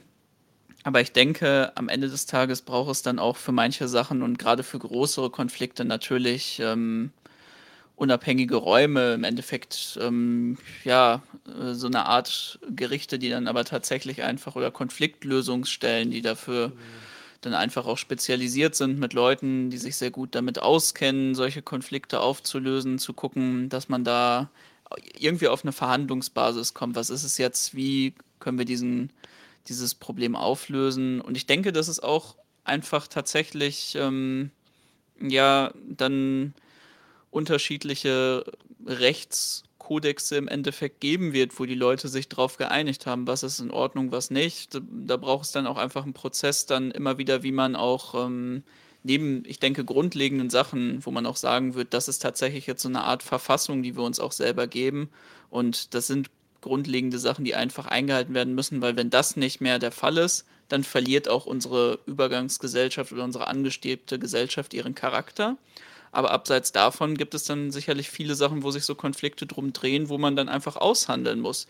Wie ist es beispielsweise, dass man zu einem gewissen Grad dann die Möglichkeit hat, ähm, was weiß ich, sich auch mal äh, ein bisschen asozial und laut in der Nachbarschaft zu verhalten. Wie sieht es darum aus? Wie schaut es aus, dass ich mal in kleineren Fällen auch Kollektiveigentum irgendwie für den persönlichen Konsum dann mal mitnehmen darf? Das sind alles Sachen, da muss man dann sicherlich sich einfach vorher abklären. Wie schaut das dann in so einem Rechtskosmos aus? Was sind da Konflikte und Bedürfnisse, die in sowas legitim sind und welche sind es nicht? Und da ich weiß, dass es sehr charmant für viele Anarchistinnen ist, dann am Anfang zu sagen, überlassen wir es lieber der Willkür, weil Recht, das hört sich irgendwie so blöd an und so jetzig, aber ich glaube, es ist schon wichtig, dass man sich als Gesellschaft auf solche Fragen dann einfach einigt, um auch nicht jedes Mal jeden Konflikt komplett neu verhandeln zu müssen und unfassbare Ressourcen da reinsteckt, einfach nur, weil man sich vorher nicht die Gedanken machen wollte, weil das wäre zu autoritär, aber ich gehe jetzt auch wieder von der heutigen Szene aus und nicht von den realen Menschen, die dann in so einer Gesellschaft leben. Und was auch natürlich dafür spricht, dass man nicht alles einfach nur zu 100% sagt, so ja, das läuft halt schon irgendwie in der Nachbarschaft, ist ja auch, dass es manchmal einfach Situationen gibt, womit eine Nachbarschaft überfordert sein kann oder wo eine Nachbarschaft auch eine katastrophal falsche Entscheidung trifft. Also es ist ja durchaus denkbar, dass dann einfach wie gesagt, ich denke nicht, dass das so häufig passieren wird, aber plötzlich dann irgendwie ein Pädophiler gelüncht wird oder so, ja, ne, jetzt irgendwie von so einem richtig krassen Beispiel auszugehen. Und dann ist es ja schon wichtig, dass es halt auch über diese Region hinaus einfach ähm, Räte und Strukturen von Expertinnen, von Menschen, die sich mit allen möglichen Formen, die ansprechbar sind und die Hilfestellung leisten können in solchen Situationen, auseinandersetzt oder die auch mal punktuell eingreifen, wenn halt Sachen völlig kunterbunt laufen. Das finde ich halt schon, schon wichtig, ohne dass das jetzt halt Stellen sind, die, ähm, die jetzt halt ja, sich um jeden Gartenzaunkonflikt irgendwie äh, drehen und ähm, das sind halt kein, das sind halt keine Gerichte, solche Strukturen. Das sind ja ganz, die funktionieren nach ganz anderen Maßstäben so, also das ist ja gar nicht äh, vergleichbar. Tatsächlich ist das auch recht interessant, wenn ihr ein aktuelles Beispiel zu so einem alternativen Gerechtigkeitssystem sehen wollt, was tatsächlich nicht nur auf dem Papier existiert, sondern realen Bestand hat, dann kann man auch nach Rojava gucken. Das ist eigentlich recht interessant, weil vieles von dem, was wir jetzt beschrieben haben, eben mit nachbarschaftlicher Übernahme von kleinen Konflikten und eben darüber hinaus dann für größere Probleme, für Mordfälle oder so etwas dann auch darüber liegende Strukturen, die sich einschalten, die dann aber mit den Nachbarschaften auch ähm, beispielsweise den Familien von Betroffenen dann arbeiten und gucken, wie kann auch der Konflikt jetzt über den realen Mordfall. Natürlich, wenn ein Mordfall passiert, müssen wir die Schuldigen fangen und dann ähm, werden die halt ins äh, Gefängnis gesteckt. Was da auch wieder interessant ist bei dem, was du gerade angesprochen hast, dass da dann auch gesagt wird, eben rechtlich gesehen, es gibt bei uns keine Todesstrafe. Es gibt halt einfach eine Maximalstrafe, wo wir versuchen, in der Zeit dann entweder die Person Sicherheit zu verwahren, damit sie nicht weiter irgendwas macht und anderen Leuten schadet, aber auch gleichzeitig, um eben eine maximale Zeit zu haben, in der wir versuchen, sie zu resozialisieren. Aber eben darüber hinaus okay, da schaltet sich das ein bei diesen krassen Fällen, um erstmal zu vermeiden und den Mörder zu fassen und den dann eben wegzusperren. Aber man versucht dann eben mit den Nachbarschaften auch einfach Familien vom Täter, Familien vom Opfer, die ganzen Konfliktparteien zusammenzubringen und gucken, wie kann man auch dafür sorgen, dass der restliche, die restliche Gesellschaft weiter funktioniert. Ja, echt halten, das ist natürlich eine sehr äh, provokante Nachfrage. Ich denke, wir haben das echt gut ähm, gut beschrieben, dass äh, dieses in Anführungsstrichen Rechtssystem, was wir beschrieben haben, ähm, kein klassisches Rechtssystem ist, was, was, ja, was, man, was man heutzutage darunter versteht, sondern nach anderen Maßstäben ähm, funktioniert. Und vor allen Dingen, das, das möchte ich einfach nochmal betonen, weil das halt eben, weil das halt ganz, auch wenn deine Frage vielleicht eher eine Trollfrage ist, eine Übergangsgesellschaft ist eben eine Übergangsgesellschaft und kein Kommunismus. So, das ist, wir, wir haben das halt schon am Anfang ausgeführt, dass wir eben davon ausgehen, dass die Revolution nicht bedeutet, dass wir sofort und zu 100 Prozent unser Ziel, wie eine kommende Gesellschaft auszusehen hat, direkt erreichen. Es wird selbst auch in dieser, in dieser kommenden Gesellschaft, selbst in einem freiheitlichen Kommunismus, wird es weiterhin Widersprüche und weiterhin Probleme geben. Aber speziell im Übergang den es braucht, um so eine Revolution dann zu festigen und in, in der Konkurrenz zu kapitalistischen Staaten zu verteidigen, etc., wird es einfach ganz viele Sachen geben, die nicht auch, die auch im Widerspruch zu unseren grundsätzlichen Ideen manchmal stehen und die halt schlecht laufen, etc. pp.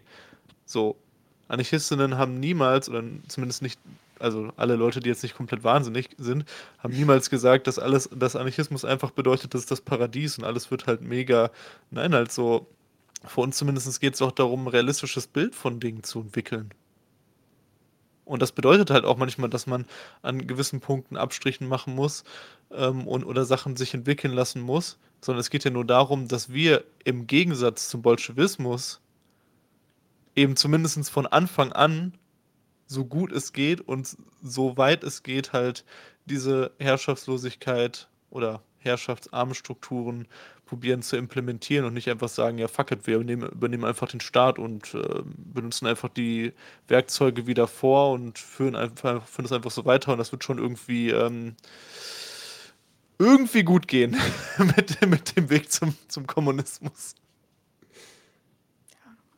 Im Endeffekt kann man einfach dazu sagen, kurz gesagt, ich glaube, ich habe alles gesagt. Ja aber, ja, aber tatsächlich einfach kurz gesagt, der Unterschied besteht nicht in Rechtssystem ja oder nein, sondern besteht einfach darin, basisdemokratisch über Retro organisiert ja oder nein. So. Das, das kann man eigentlich zu sehr vielen Sachen sagen. Ja.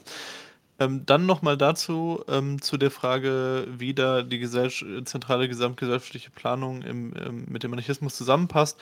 Also ich denke, wenn man das jetzt anhand dieser Bedürfniserfassung macht, dann das haben wir ausgeführt. An, anhand diesem Punkt haben wir ja zum Beispiel diese, ähm, diese zentrale gesamtgesellschaftliche Planung ausgemacht, dass wir das eben brauchen, dass wir die Bedürfnisse zum Beispiel in, in einer Form von sehr großer App, wo alle eintragen, was sie halt wollen, was sie halt möchten, was sie halt brauchen und äh, was sie wünschen und so weiter. Dass dort, also in so einem Konsum, in so Konsumfragen, dass danach dann halt die, die auch die Produktion gestaltet ist. Und das ist ja davon, das ist ja kein Zwangsorgan, diese, diese Erfassung. Also, weil, wisst ihr, das ist ja kein zentrales Organ im Sinne von, da ist jetzt ein, ein, ein Herrschaftsorgan, was, was irgendwie Macht über die Menschen ausführt, sondern das ist ja einfach nur ein Tool an der Stelle, welches natürlich zentral ist, aber einfach nur zur Erfassung gedacht ist. Ne?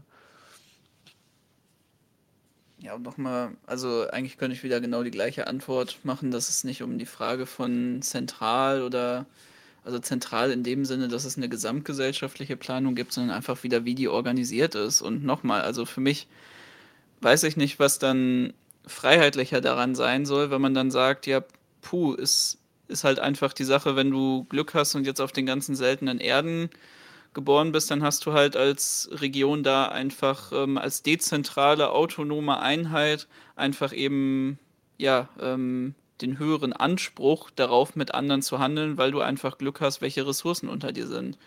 Es bleibt halt dabei, wenn wir eine Übergangsgesellschaft machen, dann ist es ganz wichtig, dass da zentral verankert ist, dass alle Teile dieser Übergangsgesellschaft einen Anspruch auf gesellschaftlichen Reichtum haben und einen Anspruch auf die Ökologie und einen Anspruch auf die Rohstoffe. Und das ist halt eine Sache, die kann nur mit einer gesamtgesellschaftlichen, so gesehen zentralen Planung für ein ganzes Gebiet gewährleistet werden. Zu einem gewissen Grad, wie gesagt. Das kann, das muss zusammen funktionieren mit dezentraler Planung, aber diese beiden Elemente, die muss es geben. Wir reden ja hier nicht von irgendeinem kleinen Dorf, was wir organisieren, sondern wir reden halt von einer hochtechnologisiert, hochtechnologisierten Gesellschaften, die sehr, sehr komplexe Arbeitsabläufe haben und wir machen uns halt lächerlich, äh, wenn wir, wenn, und das ist auch im Rätesystem schon immer angelegt, dass du von unten nach oben föderalistisch organisiert, aber dann halt auch auf der großen Ebene ähm, Organe hast, die halt auch zentrale Entscheidungen treffen, nur halt eben nach basisdemokratischer Organisierung. Das war halt schon immer so. Ähm, das mag halt vielleicht jetzt nicht für euch, aber für einige ähm, komplett individualisierte Anarchistinnen, die halt entfremdet sind von unserer Tradition, ganz merkwürdig wirken, ähm, dass man sich über sowas Gedanken macht, aber das war halt schon immer äh, Thema und musst du auch. Wie willst du halt sonst äh, solche, solche komplexen Gesellschaften organisieren? Ne? Ja, eine Frage, die, der wir jetzt ganz lange aus dem Weg gegangen sind, die Sadi aber scheinbar sehr intensiv ähm, bewegt, auch nochmal mit der extra Einschätzung, dass es zuerst banal klingt, aber doch ein sehr großes Konfliktpotenzial. Und das ist Omnivore versus vegan. Ähm, wie geht das in einer Übergangsgesellschaft zusammen? Ja, ähm, tatsächlich würde ich auch sagen, wenn der Trend weitergeht und immer mehr Leute sich vegan ernähren, ist da ein gewisses Konfliktpotenzial.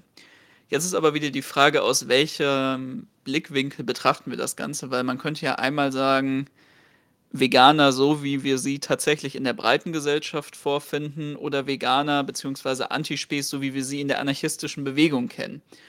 Ich würde jetzt einfach mal behaupten, dass nicht proportional mit der anarchistischen Bewegung auch die antispezizistische Bewegung grundlegend zunimmt in dem Einfluss, den sie aktuell hat. Und dementsprechend gehe ich tatsächlich davon aus, dass das nicht zu einem grundlegenden Konflikt führen wird, darf man jetzt noch Fleisch essen oder nicht, sondern es wird einfach so sein, wie viele Veganer eben die Einstellung haben, wir finden es gut, wenn mehr vegan produziert wird, wir wollen die Leute davon ethisch überzeugen, aber wir würden sagen, es ähm, soll jetzt nicht ein grundlegendes Verbot von ähm, Produktion von tierischen Nahrungsmitteln kommen. Und ich glaube, der Konflikt wird sich dann eher an so vielen Punkten von zunehmender besserer Produktion von tierischen Lebensmitteln oder einer ethischeren Produktion von tierischen Lebensmitteln entbrennen, als jetzt einer grundlegenden Frage von, darf der Sadi jetzt noch sein Steak essen oder nicht? Also das, das ist meiner Meinung nach ein sehr unrealistisches Szenario und ich gehe tatsächlich davon aus, mit einer Gesellschaft, die zunehmend auch ja immer ethischer gegenüber ihren Mitmenschen handelt, dass es da auch einfach eine Zunahme an dem ethischen Bewusstsein gegenüber nichtmenschlichen Tieren kommen wird. Und vor allen Dingen auch dadurch, dass sich die Produktion und die, das gesellschaftliche Bewusstsein sehr stark an, an ökologischen äh, Grundlagen ausrichten wird, wird es einfach auch einen Wandel in dieser Frage geben. Nicht in, nicht in einem Wandel von, wie das jetzt irgendwie die Grünen machen, so von wegen halt diese ganzen Horrorszenarien für die Bildzeitung und, und Konservativen und, und Rechten, ja, dann irgendwie äh, der fleischfreie Montag in der Unikantine, sondern einfach im Sinne von, dass es eine Sache ist, die sich mitentwickelt mit der gesellschaftlichen Emanzipation, sowohl im Bewusstsein zur Frage der Ökologie, als auch dann, wenn wir in der konkreten Situation sind, dass wir diese Gesellschaft äh, verwalten, organisieren, dann werden wir doch halt einfach feststellen, was für Gesell was für Arbeitsressourcen und ökologische Ressourcen dafür auf gebracht werden müssen, um Fleisch zu produzieren und andere tierische Produkte. Und dann wird es halt einen gesellschaftlichen Aushandlungsprozess geben, wo dann halt auch sehr wahrscheinlich auf Grundlage dieses geschaffenen Bewusstseins herauskommen wird, dass man das zumindest reduziert in einem gewissen Umfang, um dann halt auch einfach mehr ökologische und Arbeitsressourcen frei zu haben, ähm, die man dann in andere Sachen stecken kann. Also ich bin mal ganz ehrlich, ich finde jetzt ehrlich gesagt auch einen fleischfreien Montag in der Unikantine, auch in der Übergangsgesellschaft kein Problem. ja. Ich, ich sag's ja. einfach mal so, ich renne jetzt auch nicht den ganzen Tag in der Uni rum und bin fauchig, wenn es irgendwie am Dienstag keine Currywurst gibt. So, also dementsprechend. Also doch. Ja, ja ähm, doch, doch versteckter grüner Ökodiktatur, Faschist, Befürworter. Aber man merkt auf jeden Fall, dass das ein Thema ist, was euch wirklich viel beschäftigt. Das ist schön zu sehen. Ja, mega viele spannende Fragen. Also.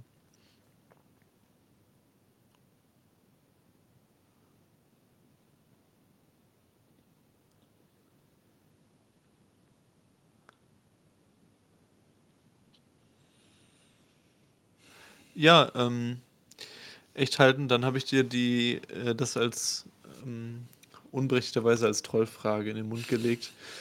Ich da ist man ja sehr schnell im Internet äh, dazu. Aber ja, das ist tatsächlich auch, was wir in letzter Zeit auch mal wieder häufiger hören. So, ja, da, ähm, das sind halt dann so Sachen, ähm, die wir sagen, die wir halt mit ähm, vielleicht auch Staatssozialisten oder so, äh, die sich dann ähnlich anhören. Und ich glaube, das liegt halt einfach daran, dass ja, deswegen. dass, dass wir halt einfach ne, ne, ne wirklich probieren und uns auch an, der sozialistischen Tradition, die, die wir halt haben, zu, zu, zu orientieren und da halt auch ähm, die, diese probieren konsequent dann auch zu übertragen auf unsere heutigen Zustände. Ich glaube, wenn man mit mit Anarchistinnen ähm, gesprochen hätte zu Bakunins Kropotkins Zeiten, da wärt ihr sehr schockiert gewesen, wie die äh, drauf sind. Da, die würden heute wahrscheinlich als die autoritärsten äh, Knochen äh, in der Linken gelten und da wären dann die, ähm, die ganzen Staatssozialisten wahrscheinlich einen Witz dagegen. Also es geht nicht darum, ähm, dass äh, da seine Werte aufzugeben oder sonst irgendwas. Und es geht einfach darum, wenn wir speziell über so eine Übergangsgesellschaft reden, probieren wir ein realistisches Bild zu zeichnen. So probieren wir ja ähm, auch eine, in gewisser Form da Antworten zu geben, die jetzt nicht vollkommen, ähm, vollkommen idealistisch sind oder so. Und das ist halt auch ein bisschen so mein, mein Problem mit, mit so einer anarchistischen äh, Zeichnung von sowas und was ich auch früher durchaus gehabt habe. Man guckt sich halt die spanische Revolution oberflächlich an und denkt dann so, boah, alles rosa-rote Brille, das wird einfach so fluppen so, ne? kein Problem, easy cheesy. Das ist halt nicht so.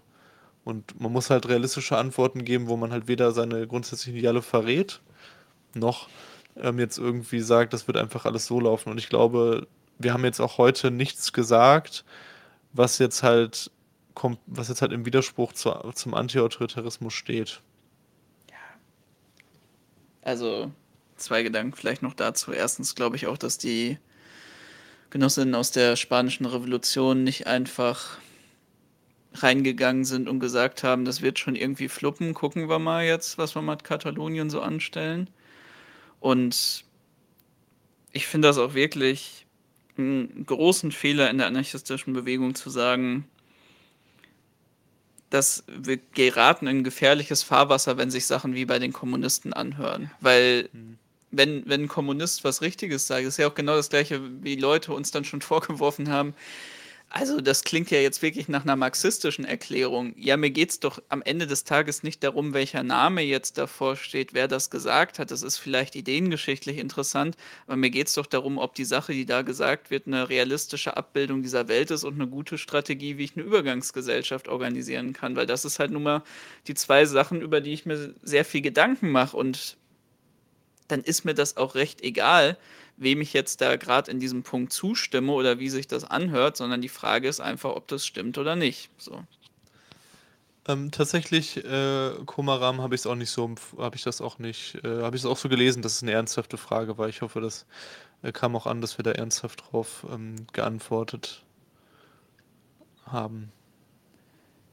Vielleicht würde ich jetzt an dem Punkt auch nochmal sagen, ähm, wir gehen auf jeden Fall jetzt die Fragen noch durch, aber überlegt euch vielleicht auch nochmal, was ihr in so einer letzten Runde jetzt alles noch an Nachfragen haben wollt, weil ich glaube, ähm, schon, zum Ende, ja. Genau, weil schon alleine mit dem Abarbeiten von dem, was jetzt noch alles so ein bisschen hier offen steht, da werden wir uns jetzt ein paar Sachen rauspicken, sind wir, glaube ich, auch noch gut beschäftigt. Dementsprechend ähm, überlegt euch, was jetzt noch so richtig brennend ist. Das freut mich, Kumaram. ja, ähm, Matt, also ich finde schon, dass das äh, schaden würde. Also ich, klar, ist die Frage, wenn du jetzt sagst klein, also es wird wahrscheinlich sowieso eine Form von Schwarzmarkt geben, du kannst es nicht komplett ausmerzen so, aber ähm, wenn, wenn das jetzt natürlich klein ist, dann ist der Schaden, der davon ausgeht, überschaubar. Trotzdem muss man ja sagen, was würde das denn bedeuten, einen, einen Drogenschwarzmarkt? Das würde ja bedeuten, dass entweder im Land ähm, schwarz produzierte oder ähm, aus kapitalistischen Staaten hereingeschmuggelte äh, Drogen, die halt in Drecksqualität sind, wovon die Leute halt draufgehen, ähm, die halt dann irgendwie, ähm, aus wel welchen Gründen auch immer, dann die Leute halt da kaufen und konsumieren wollen.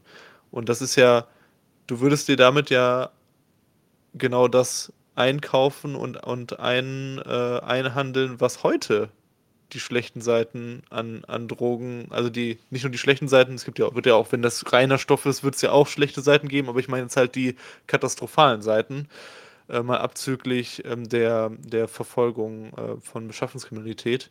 Aber das würdest du ja mit dir einkaufen. Das darfst du ja nicht vergessen, dass jeder, je, jede gestreckte, jede nicht kontrollierte Substanz, die dann in der Region weiter vertickt werden würde, wird halt dazu führen, dass es halt konkrete gesundheitliche Folgen für Menschen gibt. Und das wollen wir ja vermeiden, das wollen wir ähm, eingrenzen. Ne?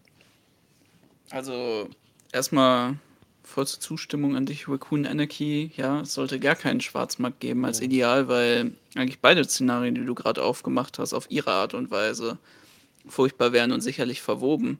Und ich würde sogar auch noch mal so weit gehen und sagen, ich glaube, es gäbe auch sehr gute Gründe, warum beispielsweise Leute in der Übergangsgesellschaft vielleicht sogar mehr Drogen konsumieren als jetzt aktuell. Nehmen wir einfach mal die Situation, dass auf einmal ein richtig großer Boykott der Übergangsgesellschaft verhängt wird, dass es ein riesiges Handelsembargo gibt und die Leute einfach an sehr großem Mangel leiden, aber noch versuchen irgendwie weiter durchzuhalten und sich das Ganze, das Ganze weiterhin irgendwie am Kacken gelaufen wird.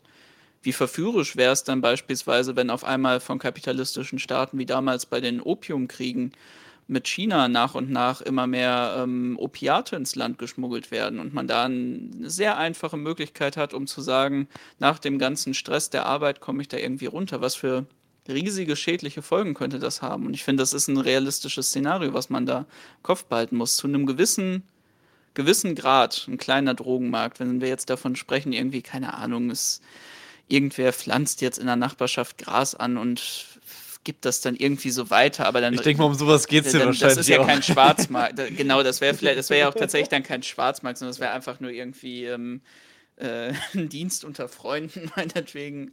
Also aber, wir wollten hier niemanden angreifen, der sowas macht. Genau. Da, da geht, da, man ist ja immer schnell, äh, da wird ja, ja immer schnell genau. Gefühle verletzt bei dem vielleicht, Thema. Vielleicht, wenn es jetzt tatsächlich um sowas geht, um, um so einen Schwarzmarkt einfach nur auf abseits von der gesellschaftlichen Verteilung. Ich habe jetzt hier in meinem auf meinem, ähm, auf meinem Balkon Tomaten angepflanzt. Du hast jetzt da oben irgendwie einen super Strain Northern Lights oder so und wir machen das jetzt hier irgendwie im Haus. Ich würde sagen, es muss jetzt nicht überall die, die große Planungsstelle eingreifen und sagen, das ist die Erde, das ist der Humus, der der Gesellschaft gehört. Was macht ihr denn da? Das sind Samen, die der Gesellschaft gehören. So, das, das, das, das muss alles doch irgendwie. Nein, darum geht es nicht.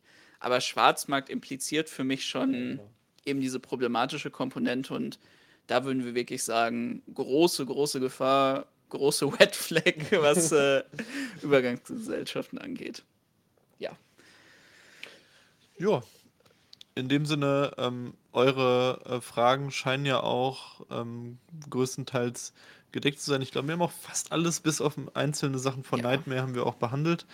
Das war eine sehr, sehr schöne Runde, sehr, sehr intensiv mit euch. Das waren äh, tolle, tolle Fragen, die, die uns auch nochmal gefordert haben und ähm, zum Nachdenken gebracht haben. Wir sehen gerade die letzte Frage von Frank, hört sich nach einer tollen Abschlussfrage an. Ich lese irgendwas von Mallorca. Vielleicht noch eben kurz, Sadi, ich sag dir auf jeden Fall, an einer anderen Stelle können wir gerne mal noch weiter über die Anti-Spät-Szene reden. Da hast du ja auch nochmal wieder was Längeres geschrieben. ähm, Übergangsgesellschaft mit Mallorca, Schlager und Party. Das ist ja echt eigentlich ein recht spannendes Thema. Da habe ich ja auch mal eine Veranstaltung im lokalen anarchistischen Zentrum zu gemacht. Der emanzipatorische Charakter von Schlager. Ja, genau. Ähm, da hast du ja auch einiges herausarbeiten können. Da habe ich einiges herausarbeiten können, ja. Ähm, Eskapismus und die Sehnsucht nach ähm, freier Güterverteilung und äh, der Abschaffung von Lohnarbeit. Ähm, ich würde sagen, natürlich, also so in dem Stile, da, da wird sich sicherlich einiges dann einfach ändern, gerade was jetzt so den patriarchalen Habitus davon angeht, aber so eine Art ähm, Alkohol-Saufkultur und irgendwie Spaß haben als jemand, der in einer kühleren klimatischen Zone mal auf die Insel kann und ähm, ja, und ich muss auch dazu sagen, das ist ja auch Warum im Prinzip nicht? eine Musikrichtung. Also wieso sollte man eine Musikrichtung irgendwie ausmerzen wollen? Ich finde tatsächlich auch einige Schlagerlieder gut, so, also ja. Ingo ohne Flamingo zum Beispiel sind wir auch äh, ein bisschen äh, Fans. Ja, Und da ja. gibt es auch tatsächlich ein paar Lieder, die ich unironisch höre. Also das kann man jetzt ja auch mal äh, ausplaudern. Und deswegen, also ich glaube, äh, wir sind da nie, nie Feind irgendeiner, ähm, also grundsätzlich von so irgendeiner Kultur, einfach nur aus so einem linken Habitus, so, äh, das gefällt mir irgendwie nicht, weil, äh, ne, also, genau, zum Beispiel auch Rio war ja auch, äh, Rio Reiser war ja selber auch Teil, äh, im Prinzip so gegen Ende so Teil von so einer Schlagerkultur mehr und mehr geworden. Und da gibt es auch einige Sachen, die ich echt schön finde. Manches halt ein bisschen wack, aber Einiges Schönes, das einiges stimmt. Schönes. Oder, oder zum Beispiel Wolfgang Petri oder so. Da gibt es auch wirklich Sachen, die fühle ich auch so. Also ich bin jetzt halt echt nicht so der Münchner Schlagertyp. Freiheit. Ja, Münchner Freiheit, bam, ja. Ähm, Ja, ähm, ich, vielleicht ist es ja auch tatsächlich so, dass man, wenn es dann hier zu einer sozialen Revolution kommt, dann ähm, auf Mallorca, auf den Balearen sogar die Deutschen dann die Party-Avantgarde für eine soziale Revolution vor Ort sein können, immer wenn sie dann in den äh, Sommermonaten einfallen. Wer weiß. Und ich finde, das sind doch auch so ähm, schöne Gedanken, die wir einfach für die Zukunft und für die Übergangsgesellschaft dann auch mitnehmen können. Und ähm, ja, dementsprechend riesigen Dank für eure Beiträge heute. Ihr hört uns dann sogar diesen Sonntag, ne? Genau. Ähm, ihr hört uns äh, diesen Sonntag. Ähm, unterstützt uns auch gerne äh, weiterhin. Wir haben diesen Sonntag eine tolle neue Folge Wirklich sehr ähm, spannendes Thema. parat und hat uns sehr, sehr viel Spaß gemacht.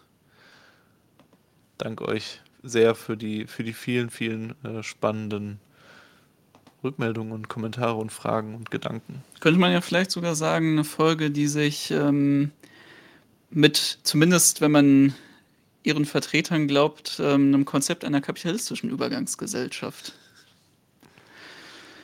befasst. Macht's gut, ihr Lieben. Glück auf. Glück auf.